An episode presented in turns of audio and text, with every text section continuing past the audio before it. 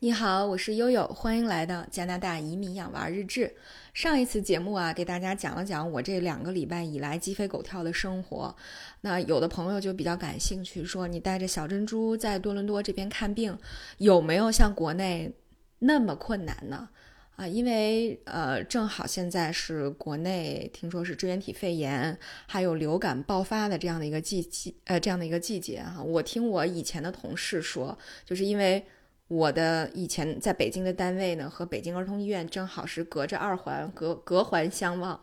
啊，所以非常近。然后也听我们有很多同事，因为家里孩子生病，因为早晨起来儿童医院门口堵车，对，就说，呃，北京儿童医院的八卦，呃，据说前天晚上都有人报警了，就是因为急诊是人太多，等待的时间太长，然后家长们很着急，那免不了有一些口角争纷争什么的。啊，于是连警察叔叔都介入了，希望能够分流到儿研所，啊，分流分流到附近的其他医院。但是显然现在儿科急诊的量、接诊量都非常的大，啊，于是让大家觉得非常非常的呃困难，啊，那么就有很多朋友问，那多伦多现在是一个什么情况？其实多伦多从九月份以来啊，儿科这个呃问诊量也是挺可观的啊，这个。是听我我自己的家庭医生跟我们讲的，呃，而且呢，就是家庭医生旁边的这个药房，他们连给小朋友就是做吸入的呃这个装备。啊，我们这边是大家可以看一下这一期的那个节目封面哈，这边的小朋友很少做机器的雾化，也有做的哈，那比较严重的做机器的雾化，那基本上在家处理呢，就是用这样的一个管子，特别是小朋友，他可能。呃，这个肺活量劲儿比较小的时候，他就会用这个小装置来辅辅助，呃，像沙丁胺醇啊，还有其他的一些吸入性的药物，呃，能够让这个药物吸入量更充分。呃，连这个小装置在药房都脱销了，所以大家也可以想想，这个 进入到九月份开学以来到现在，嗯。这个儿科急诊和正常的接诊其实都是一个挺饱和的这么一个状态哈。每次我去看我们的儿科医生，儿科医生都要抱怨。那我自己也感觉到，基本上如果你觉得有突发状况发生，你去约儿科医生的话，呃，基本上都是在七天以上才能够看到。呃，所以很多朋友就很关心，那多伦多这边怎么样给小朋友看病？那其实关于看病的，此前我做过很多次节目。那么在这一次节目里呢，我就想稍微的。呃，给他总结一下，或者说可能我们在这边待的时间长了，经验更丰富一些了，所以就想给大家，呃，来科普一下，就是在这边突发状况怎么办。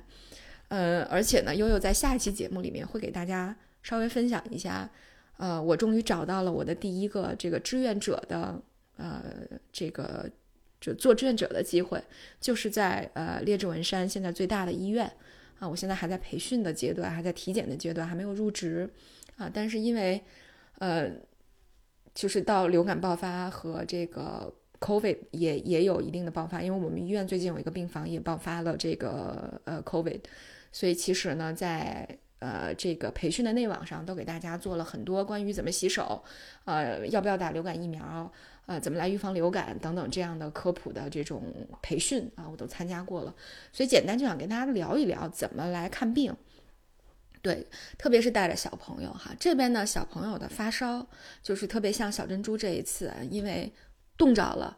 呃，发烧这种情况。其实他那天跟我回来讲，他说：“哎呀，我们在外面参加这个 fire drill 这个消防演习，特别特别冷。”我当时就有一个预感，我觉得这个事儿一定不会善了。呃，果不其然。那个当天晚上他睡得就很不踏实，然后你就会听见他那个咳嗽的声音都不太对，跟平常我们这种，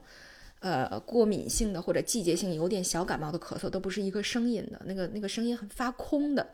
啊，所以你就我当时就觉得完了，这肯定是要感冒啊，搞不好还要发烧啊。果不其然，周四这个消防演习，周五的晚上从画画班接出来。你就发现他两个小脸蛋通红，上了车就说：“妈妈，我不舒服，我身上冷，我想睡觉。”我当时就跟奥斯卡说：“我说完了，你妹肯定是要发烧。”但是到家一量就已经三十九度了，对吧？所以基本上你你在遇到这种发烧的情况下，基本上这边的处理呢，就是该降温降温，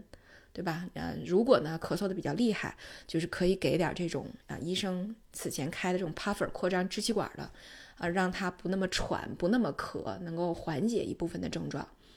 呃，那么通常是这边你要观察他大概多长多长时间会烧一次，那我们就正常的给美林。给就是给这个布洛芬和对乙酰氨基酚啊这样的药物，你可以交替给。所以这个我相信，经过三年的疫情，大家对怎么来退烧都已经非常专业了。那么正常情况下是这边的孩子烧三三天到四天，如果能够正常的退烧。没有什么其他的症状了，那实际上你就通过休息啊，通过给一些药物啊，吃维生素 C 啊，然后喝橙汁啊，慢慢的让他能够建立起这种自体的免疫，让他自己能好。但是说，如果时间太长了，比如超过四天，他还有发烧的这种情况，那通常情况下呢，我是觉得你可以，呃，在发烧的第一天就先去预约你的家庭医生，因为你通常需要。好几天才能够约到他，对吧？四到七天你才能约到他。当时我约他的时间是八天以后，对，所以我我先是约了家庭医生，但是到，呃，就是转过来的周二，呃，周一的晚上，其实他。体温已经基本上能够控制住了，就是不太，基本上在三十七度上下了。那么实际上，我觉得这就是好转了。如果他不出现后面耳朵疼的这个问题，那我大概率就是让他在家休息到基本上好了，就去上学就 OK 了。呃，所以是这么一个思路，大部分人都是这样的。呃，那么，呃，如果说四天以后有了新的症状，比方说像我们家出现了中耳炎的这种症状，对吧？耳朵疼。呃，你看着外耳道是干的，但是他总是说耳朵疼，晚上折腾到一两点，疼的睡不着觉，非常疼，啊，像这种情况，大部分都是中耳炎，对吧？那么，那那第二天就要医生去看了。第二天呢，因为没有遇到家庭医生，所以我找了我们家最近的一个可以 walk in 的诊所。那 walk in 的诊所呢，有 walk in 的平常的诊所，也有 walk in 的急诊所，对吧？如果是正常情况下，孩子没有什么紧急的情况，那你就可以找一个 walk in 的正常的诊所去看病，大概等个一个多小时。我们家就是这样。啊，那么有的 walk-in 诊所需要预约，有的不需要预约，对吧？那么你你你看你，呃的自己自己这个附近诊所的情况，我们家那个是周围是有一个不需要预约的，然后我问了他，他说大概等一个多小时，那我就带孩子去了，差不多也就是等了四十多分钟，哎，医生就给他看了耳朵，确定了两个耳朵都感染了，啊，其中一个左耳比右耳还要严重一些，啊，中耳炎的情况还要严重一些，所以呢就给开了这个阿莫西林。啊，我看阿莫西林这个小红书上有很多讨论，说为什么国内都用头孢了，然后这个呃国外还用阿莫西林？那这一次我也专门问了医生，哎，我说为什么一上来都给开阿莫西林呢？我说我女儿吧，其实在加拿大这几年都挺好的，就是在刚来的那个时候感染过一次重感冒。就如果大家听了我前几期节目的话，应该有记得哈，这个呃，就是他们除了我以外的，他们三个人都重感冒了，发着高烧，啊，那么都开了阿莫西林。我说，哎，为什么这边一上来都开阿莫西林？他说，因为这个阿莫西林啊是，呃，最普通、最有效的药，所以如果说，呃，最安全有效的，所以如果说一上来确定你是由于细菌细菌感染，特别像中耳炎这种情况，或者是有一部分肺感染，那我们，那那那一上来就是会给你开这个阿莫西林的哈。那呃，他说你像中耳炎的情况，我们通常是建议吃十天啊，你要给够量啊，一天三顿给够量啊，大概每一次多少毫升啊？确认好了之后，我们就可以离开了啊。所以正好呢，在吃了差不多呃六六七天左右啊，就到了我们终于可以去回到我们自己家庭医生那儿去问诊的时候了啊。所以昨天呢，我们就去了家庭医生处，那么又重新检查了耳朵，听了肺。那呃都挺好的，因为随着吃阿莫西林，你也发现他的症状在减轻。比方说他耳朵疼的时间缩短了，他不会半夜疼醒，对吧？然后他的咳嗽越来越好了啊，所以呃基本上昨天呃医生就说啊，那可以停药了，吃了八天就可以了，不用非要吃十天，因为他已经得到了控制，后面就让他自己的免疫力来来作用吧。那么那也可以上学了，那也可以去游泳了。啊都没有关系啊，所以基本上今天一早我就送小珍珠去上学了哈。那差不多是这样的一个情况。那刚才还讲过，就是我们还可以用一些这个 walk in 的急诊所啊。那么，嗯，急诊的情况可能更紧急严重一些，比方说像一些过敏的情况呀什么的啊，或者是父母觉得心脏不舒服或者怎么样的。如果呃你觉得还没到去医院的程度，那你就可以先去 walk in 的急诊所。那么再说一下医院的急诊，其实我们附近的，我们家附近哈，当时我去找志愿者的时候，因为我就想去医院做志愿者，对，所以其实我们家附近有两所非常大的医院，啊，都是这个麦肯锡医疗旗下的，一家叫列治文山医院，一家叫旺市的医院啊，离我们家都不远，一个是十分钟，一个是十五分钟，呃，那么这两个医院都设有急诊。啊，其实平时大家可以稍微看一下，呃，家附近有哪些诊所、急诊所。啊，或者你自己的微信群里，如果有人提到去哪儿哪儿急诊，很很很快，时间很短，你就要把稍微把它记一下，呃，然后另外呢，就是大家去医院的体会感受，有的时候小红书上很多人分享啊，大家可以稍微看看这两个医院哪个好一点。对，然后呃，我遇到的周围朋友，因为我现在还没有去医院上班哈，我还不知道，就但我周围的朋友去医院的急诊通常是什么情况呢？通常是。比较严重的过敏，比如说有喉头水肿的，比如说确实发生了全身的过敏了，啊，还有一种就是像骨折什么之类的。那也有朋友问说，这个啊，我们听说在加拿大、在美国、在英国，这个急诊的时间非常的长，啊，那其实恭喜你，急诊时间越长，说明你的情况越没有那么严重。呃，如果你一进去就很快被接诊了，比方说小珍珠最好的朋友，上周三啊，两个人真是。真是患难的小姐妹两个。上周三从这个小孩儿攀爬的那个能呃玩具，就是攀爬的那个公园的装置叫 Monkey Bar，从 Monkey Bar 上摔下来，然后整个大臂左臂的上上臂骨完全骨折了，就是它断两骨头断成两截了。对，像这种情况。他妈妈就直接带他去了急诊，其实还是挺快的，从急诊接诊到打石膏大概就是两三个小时的样子，啊，去的就是我去马上要去做志愿者的那家医院啊，列治文山医院，对，但是呃还有一些，比如真的是重症，比如心梗啊、脑溢血啊这种，肯定都是呃这个就是权限最高的、最紧急的状况。呃，我们志愿者有一个工作，就是我还没去，但是我会看到我们的那个 newsletter，就是每周的这个周报上会讲说，呃，怎么去给这个急诊室的病人贴标签儿，怎么去分级。那有一些病人是护士去分级的，对吧？那么志愿者做什么？志愿者是帮助呃这些病人的呃他们的陪同人员或者是陪同动物去给他们贴标签分级的。啊，所以实际上，大家可以看看，就是如果你的症状很紧急，去决定去急诊的话，那么你就要面对，就是会因为急症的情况，呃，去影响你排队的时间，呃，那么这个可能是跟你自己平常对自己身体的认知，呃，可能会对你的这个，呃，对这种医疗服务的期待会有一定的差异。啊，但是急诊呢，就是这么一个情况，就是它的先后顺序是由医生和护士来决定的，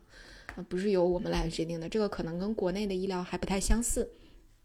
对，那么也是这个女孩子，就是她在七月份的时候急诊过，就是骨折的这个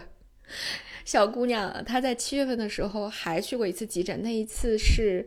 呃过敏，就是因为他接触了朋友家的狗狗。然后呢，耳朵就肿成了平常的一点五倍大。那么像过敏这种情况，在医院也是会比较快的接诊的。他当时等等了大概一个小时就接诊了，这一个小时在当时算是快的了。呃，所以呃，当然会有护士先过来帮你看看看你有没有有没有窒息啊，有没有呼吸困难的情况。如果没有的话，其实过敏的情况也是非常快的啊。大家可以看一下，其实。呃，是这么一个情况。以前呢，我也给大家介绍过哈，还有一些就是在网上就医的这样的呃网站啊，比如说什么多伦多好大夫网啊，大家去小红书上搜一搜，其实也有很多选择哈。那么如果你的是一些皮肤的问题，比如说我们家呃哥哥青春痘，比如说悠悠在前几年的时候得了带状疱疹，像这种情况，皮肤上的问题，你可以通过嗯这个这个这个。呃网上的就医来解决啊，你只需要拍照片发给他，然后他就能帮你开药，对吧？但是确实就像我们刚刚说的，皮肤也有急的，比方说带状疱疹也是比较急的，啊，如果你确定不了你是不是带状疱疹，能不能马上开到阿昔洛韦的话，最好还是去一家这个 walk in 的急诊所看。我觉我觉得这个在呃我们决定去哪个医疗机构的时候是比较妥当的啊。所以大家平时可以多留意一些这方面的信息，可能对到时候如果真的紧急情况来了的时候，你决定你要去哪什么样的机构，什么样的机构是不是就是因为这个会。决定你能不能得到相应的比较妥当的医疗处置，对吧？比方说，我们的目的就是为了开莫西林，我们的目的就是为了开治带状疱疹的阿昔洛韦，这个药越快吃上越好。那实际上你就没必要去急诊开药这个问题，你就可以去网上的诊所，去 walk 呃 walk in 的诊所去解决这样的问题，对吧？但是如果你觉得你自己都判定不了你是什么状况，如果见不到家庭医生，是不是考虑要去急诊啊？或者是建议家庭医生给你转诊啊，所以就是大概大家对这边的医疗机构和这个医疗服务的分级政策有了更多的了解以后，呃，我相信就是大家在 看病的时候可能就不会觉得那么那么挫败啊，不会觉得自己等了那么长时间又没有又没有这个被呃被被注意到。啊，当然，如果你真的很难受，你一定要跟这个医务人员确切的去表达你自己这个难受。包括今天早上我妈还说，说这个他要是不舒服了，怎么跟别人说？我说你要是不舒服了，你赶紧把你那个 Google 的呃这个同传，就 Google 翻译的同传功能打开，你就说什么，它直接就变成英文，直接就就是帮你说了，对吧？所以这个其实都是一些非常。呃，有有用的生活技巧，能够让我们在加拿大的生活感觉到更方便、更便捷一些。那我想，在我差不多十二月入职到医院以后，啊，接受了更多志愿者相关的一些培训，接受了更多医疗培训以后呢，呃，也能给大家这个带来更多的一些啊资讯和信息哈。那个下一期节目啊，我就给大家讲讲这个申请医院志愿者的这个面试和整个申请的过程。好，那今天呢，我们的节目就到这里，感谢大家的关注，我是悠悠。